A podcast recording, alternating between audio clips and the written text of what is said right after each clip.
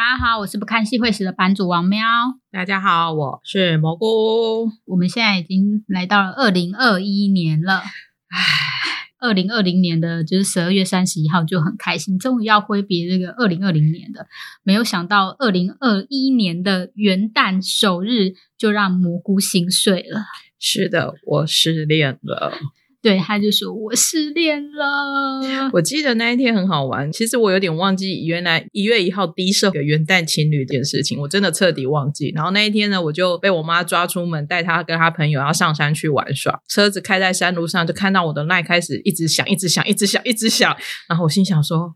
是怎么了？不会吧？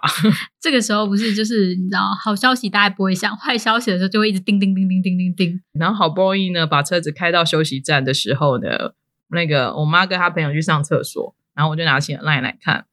呃，好哦，那我们恭喜玄彬跟孙艺珍拍手。蘑菇说他失恋，所以我们就决定化悲愤为力量。对，那个既然失恋，还是要蹭一下热度，蹭一下人气。拜托，玄彬特辑，我们走吧。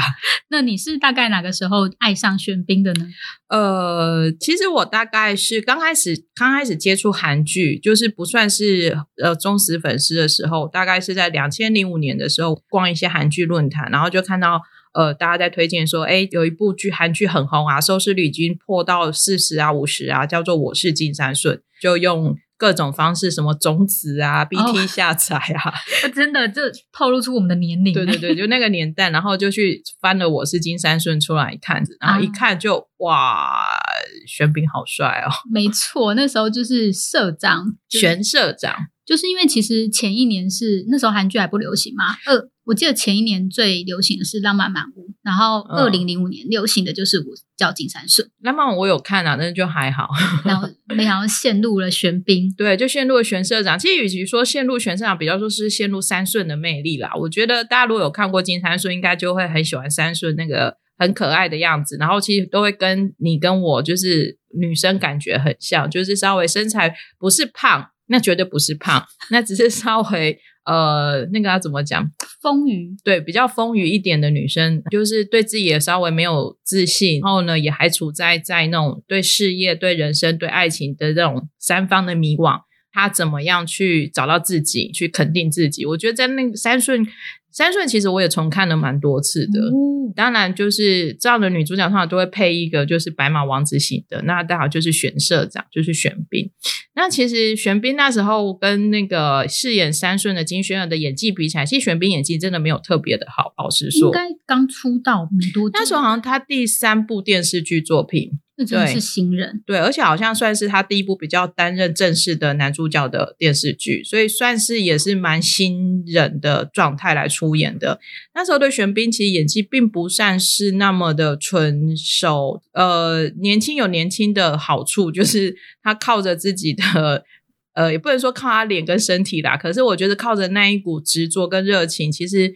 反正总之呢，就把一群那个姐姐们就迷得疯狂的要死，包含我这样。我觉得那时候除了就是人物就是雕塑的很好以外，我记得的那时候因为还不熟韩国，所以对一些韩国的一些传统啊习俗，因为他们有一个是生吃章鱼，让我印象很深刻。真的吗？对，那是我第一次看到就是韩韩国生吃章鱼的桥段。我反而是那时候就很认真的把那个南山那个阶梯景点记在我的旅行的要去的地点，然后后来几年后有机会去首尔的时候，我真的第一个排在我一定要去南山的阶梯，而且我那时候第一间民宿就住在南山，就是前几年我们我们有去的时候，对对对，然后我们在等公车的时候。我们的旅伴还有跟我说，哎，那个就是金三顺的那个阶梯之吻，我印象也很深刻。他等于算是帮玄彬打开了一个很好的人气的认知度啦，所以，所以蛮多人。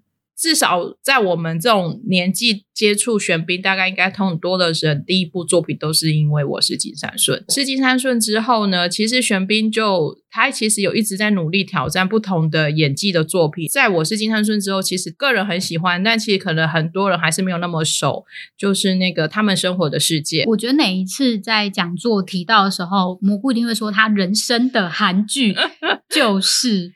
他们生活的世界，真的超爱超爱这一部的。其实那时候喜欢金三叔，虽然喜欢玄彬，但是其实就是喜欢玄彬，你没有把他当做欧巴，就是脸，觉得哎还不错的一个小男生，然后演技也很好。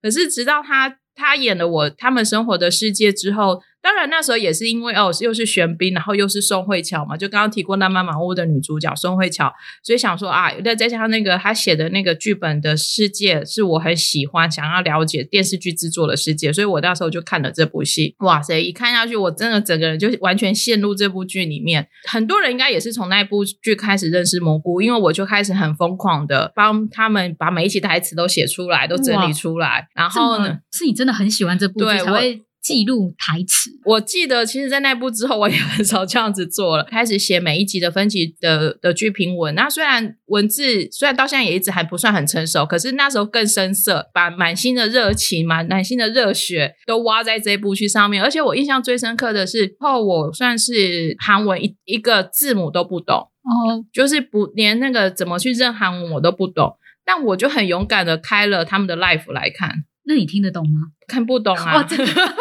真的就是都听不懂，因为太喜欢你，当天晚上就想知道到底故事讲到哪里，演到哪里。这时候又学的一个。技能叫做追 life，我记得我开始追 life 就是因为这部剧。玄彬其实他在他们生活时代跟金三顺社长是完全截然不同的角色。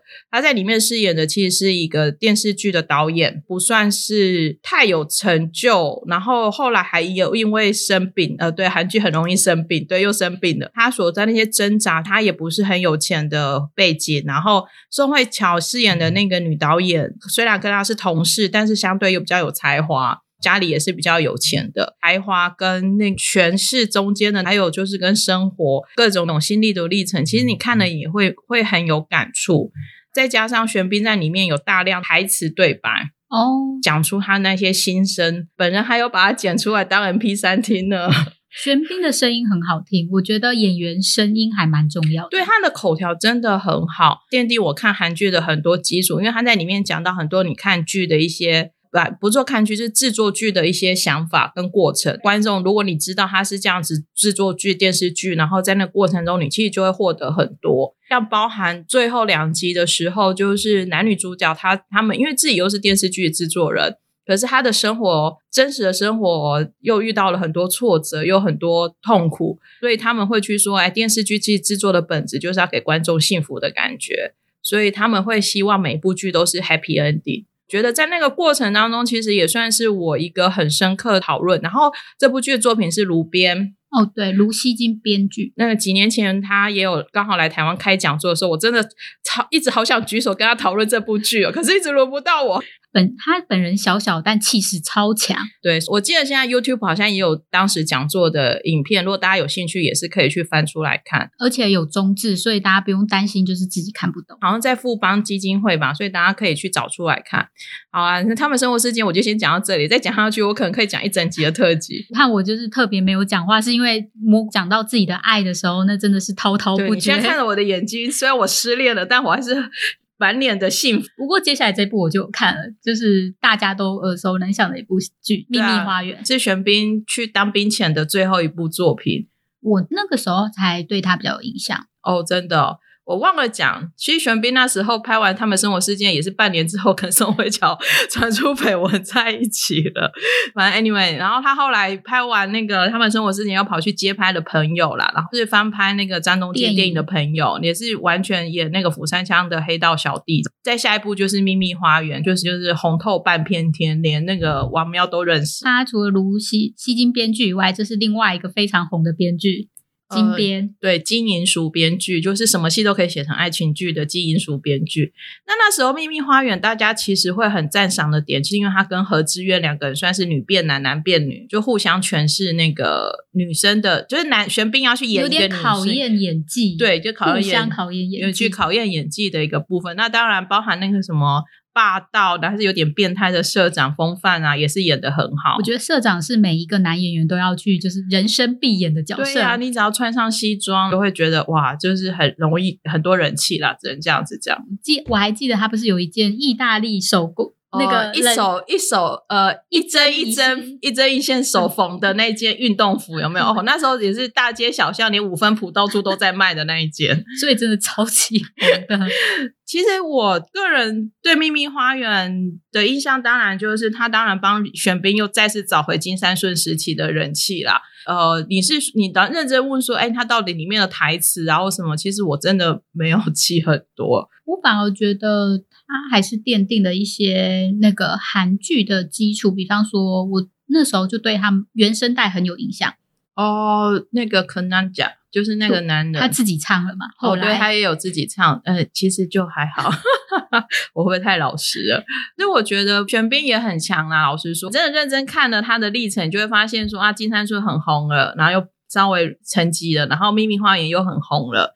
然后像最近最后又因《爱的迫降》又稍微又红了一波，很少韩剧男主角在史上会这样子一直上上下下都有得到很不错的成绩。我觉得他都还蛮用心，因为他基本上一两年他都会再回归电视剧。对他电影、电视剧都算有兼顾。王妙对秘密花园还有什么深刻的地方吗？我记得，我觉得就是他的那件衣服，然后他有仰卧起坐。哦哦，仰卧起诺之吻，然后什么卡布奇诺之吻。哦，对对对，所以我觉得金边真的很会写这种就是浪漫的桥段，综艺节目 always 都在哦，对对对对，都在模仿这些桥段。到现在，你在有艺人就是有，比方说演绎在模仿的时候，你都知道说他们在演秘密啊。卡布奇诺诺之吻是浪漫体质也有重现哦，啊。对。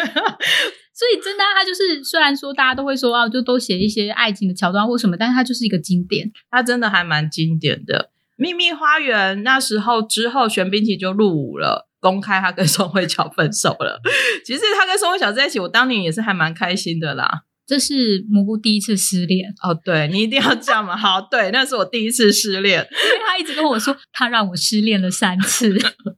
没错，那秘密花园之后呢，玄彬就去当兵了。然后当完兵回来，他其实先演了几部电影电影。那演完电影之后呢，他第一部回归那个电视剧制作是那个《折耳折耳与海基德》嘛。哦，对，呃，海德泽基尔与我 是吧？不好意思，我没有认真的去记名字，反正就是那一部又演一部就是有双面性格的，跟韩志敏的，但剧本实在太难看了，所以本人还是没看完。我也没有看完。呃，电视剧在那部之后，接下来这一两年出比较红的戏，大概就是那个《阿尔罕布拉宫的回忆》。那时候玄彬接这部，我还蛮开心的。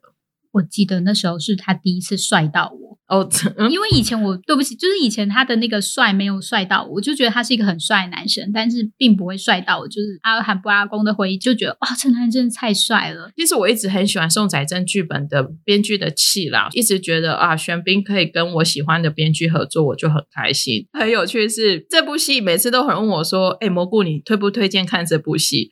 我实在是有点难以评价，因为我个人很能接受结局，我个人觉得很 OK，整部戏我都很 OK。但是像王喵就会觉得别人问我推不推荐的时候，我就会说不推荐。就可能你看前面前半段还好，但后面他有点鬼打墙。其实可是那不是鬼打墙啊，那是演戏，那个是剧本过关的那一种过程啊。太多次了，就是后来就变得说你不断的在闯关，然后不断死，可是他就不断帅一次啊。就这样。呃，好吧，身为粉丝的我，其实觉得觉得一直在展现玄彬的帅很好啊。蘑菇觉得呃结局他可以接受，是因为他没有跟女主角在一起，Well，但他那时候跟另外一个女生在一起啊，也是。那是我第二次失恋，跟加速拉的时候。对，嗯就是我原本不想要这样吐槽，不过他自己说自爆。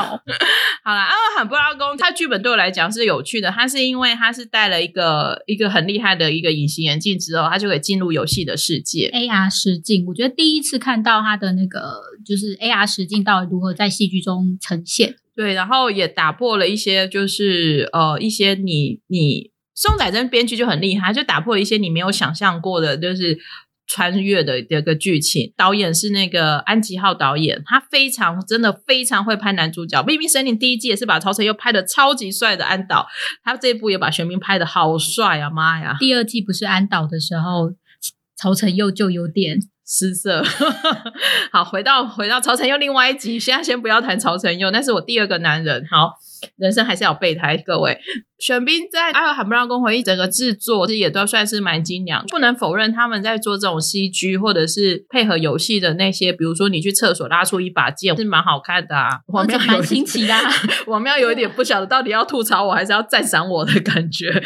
那个算是 Netflix 的韩剧的先河，对不对？Netflix 那时候当时还没有那么多韩剧啦，就是之前有《秘密森林》，然后还有《阿尔罕布拉》，就是只有几部，他没有那么还没有投资那么多在韩剧上面。我觉得戏剧上面也就觉得哇，就是一大进步。如果说以玄彬这几部的颜值跟身材厚厚壮度，这样讲好奇怪，个造型啊、头发啦，他的。胖瘦的程度啊，身体身体的壮硕程度，我觉得是最完美的一步了。以前我可能觉得玄彬没有那么帅，就是因为我觉得他太瘦了。他在那个，我就是没有，你没有看他们生活世界，他那时候真的很壮，好吗？拜托各位看一下。我在金山顺的时候，我就想说，哇，这的太瘦了。其实大部分都是偏瘦，而且他是属于瘦下来脸就会凹陷的啦。可是他在爱宝跟我觉得是刚刚好，浓铅合度。对我想起了这句成语，叫浓铅合度。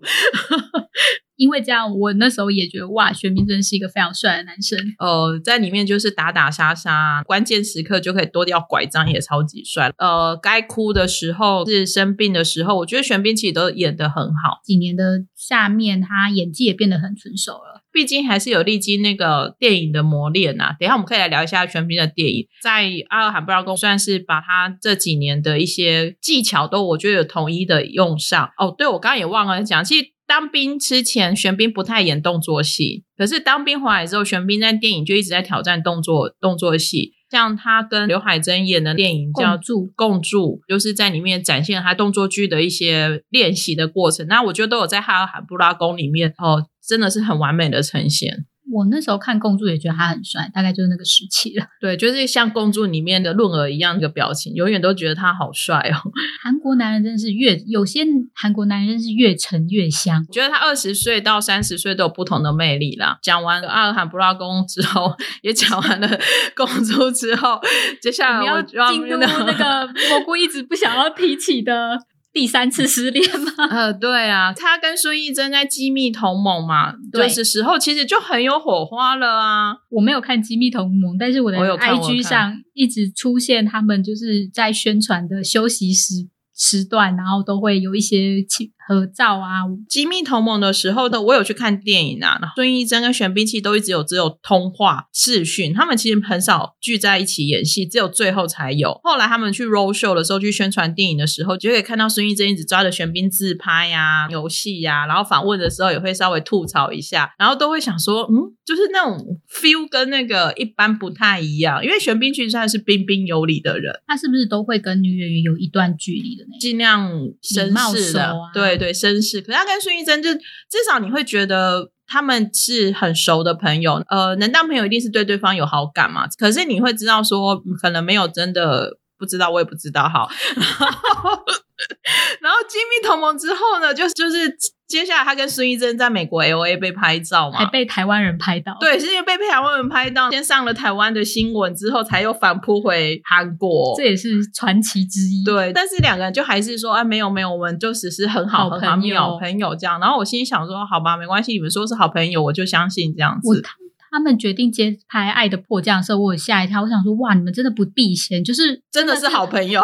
对，是因为真的是好朋友，所以他们就接拍了。《爱的迫降》的，我有写一篇文，我记得玄彬文，我真的算是认真有在写的。《爱的迫降》，我那天还回去重温，我真的就写说，文本也以为他们传出的是在美国 L A 的新闻之后，就不会再同台演出了，就没想。因为一般的男女演员都会比较忌讳这件事情，对，就会避嫌啊。然后，可是可能这两位真的就是很好的朋友吧，还是坦荡荡，对，坦荡荡吧。就他们两个就第一手接的《爱的迫降》，我那时候看到，我是想说，哦，反正可能想说拍完这部戏就可以谈恋爱吧，结果没想到真的被我遇到中了，一语成谶。对，没有关系。《爱的迫降》这部剧本，我觉得我个人觉得比《阿尔罕布拉宫》对我来讲更难评论呢。推不推《爱的迫降》啦？呃呃，连续下来都跟还蛮有名的导演呃不编剧合作，因为上一部是呃宋在珍编剧嘛，然后这一部是朴智恩编剧，就是呃，来自星星的你跟就是蓝色海洋的传说的那部编剧。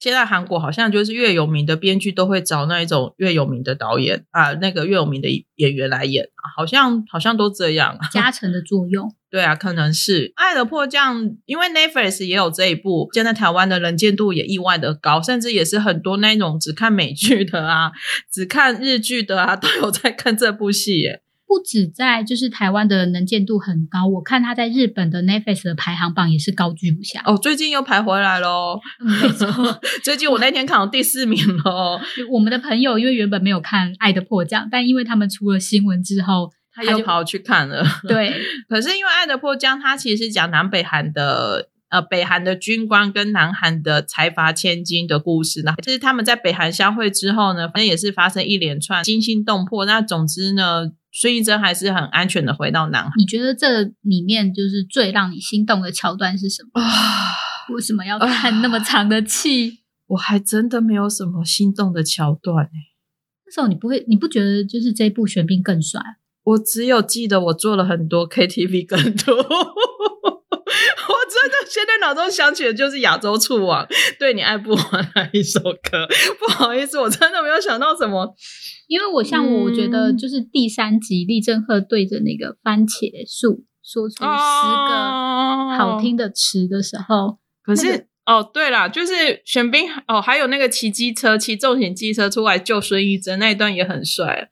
但是如果你要问我对他们两位吻戏，其实都还蛮好看的，也觉得他跟孙艺珍真的很很养眼。可是你说对剧情的亮点，我是真的没有什么特别的，它就是爱情剧啊。对，就是爱情剧，嗯，吻戏我也记得都吻得很好。可是像那个，我觉得它的那些场景，像是去搭火车那一段，也非常的漂亮。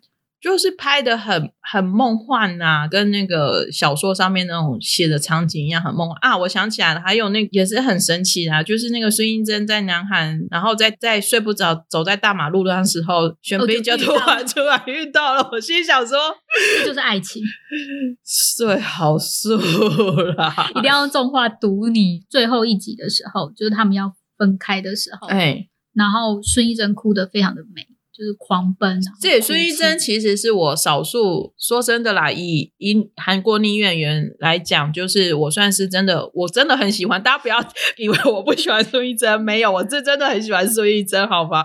她真的演的很好，然后她也哭的很很很漂亮啦。我觉得她把那个市里演的很可爱。老实说，哎，我这样讲会不会来不及？但我真的很喜欢孙艺珍，各位，你已经讲了大概五分钟 之后，你才说我很喜欢孙艺珍。你觉得大众？我们可以相信吗？我真的很喜欢孙艺珍，各位同学，真的真的，我觉得孙艺珍真的演的很可爱啦，我真的也蛮喜欢她的。虽然她让我失恋，但我我是觉得还好，还好是她啦。就是这这好了，我要帮 蘑菇就是佐证一下，他真的在私底下也都讲说，嗯，是孙艺珍，所以我祝福他。对对对对。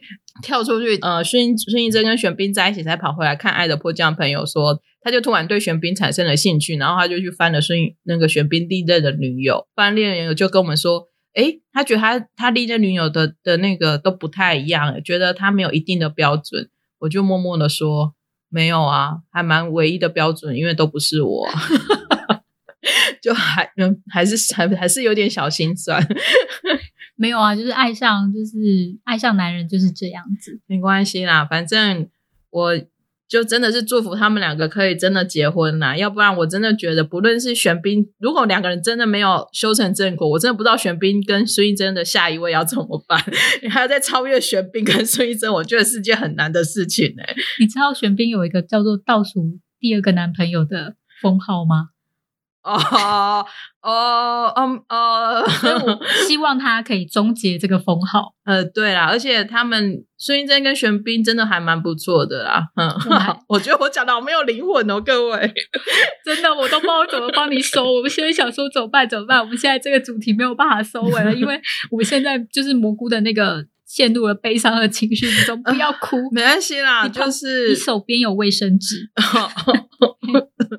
没关系，我不会哭的。玄彬嘛，不过是玄彬而已嘛。我还找到可以找到下一个，我还有曹承佑。我觉得就是 always 有很多人可以让你选。对啊，只是因为玄彬从你看我从二零零五年到现在耶，好歹他也嗯跟了他、15年我们在一起的十五年、十六年也没有了。我觉得就是你喜欢一个演员，其实可以喜欢这么长一段时间，其实很不容易。哎，对呀、我也觉得我很不容易，而且而且王妙可以做这，像罗 PD 问我说我还喜欢谁，我都永远跟他讲玄彬。对，没错，就是有时候我叫问罗 PD 有没有什么新节目，罗 PD 如果反过来问我说我有没有推荐谁，我永远讲玄彬。然后罗 PD 说这个我请不起，他比 BTS 好请了吧？我觉得。这我不晓得哎、这两个地位都超高的。好啦，反正反正玄彬，我还是很期待玄彬之后的作品，跟孙艺珍的之后作品。玄彬之后现在哦，他今去年有去约旦拍了一部电影，然后不晓得什么时候会上。然后孙艺珍好像也准备进军美美国影坛，所以总之呢，祝福两位，他们两位呢可以修成正果，然后事业上也有很好的成绩啊、我觉得我讲的好公式哦。对啊，怎么办？我想说你这种没有灵魂，我们该怎么办呢？好啦，那就这样子哦，谢谢各位，拜拜，拜拜。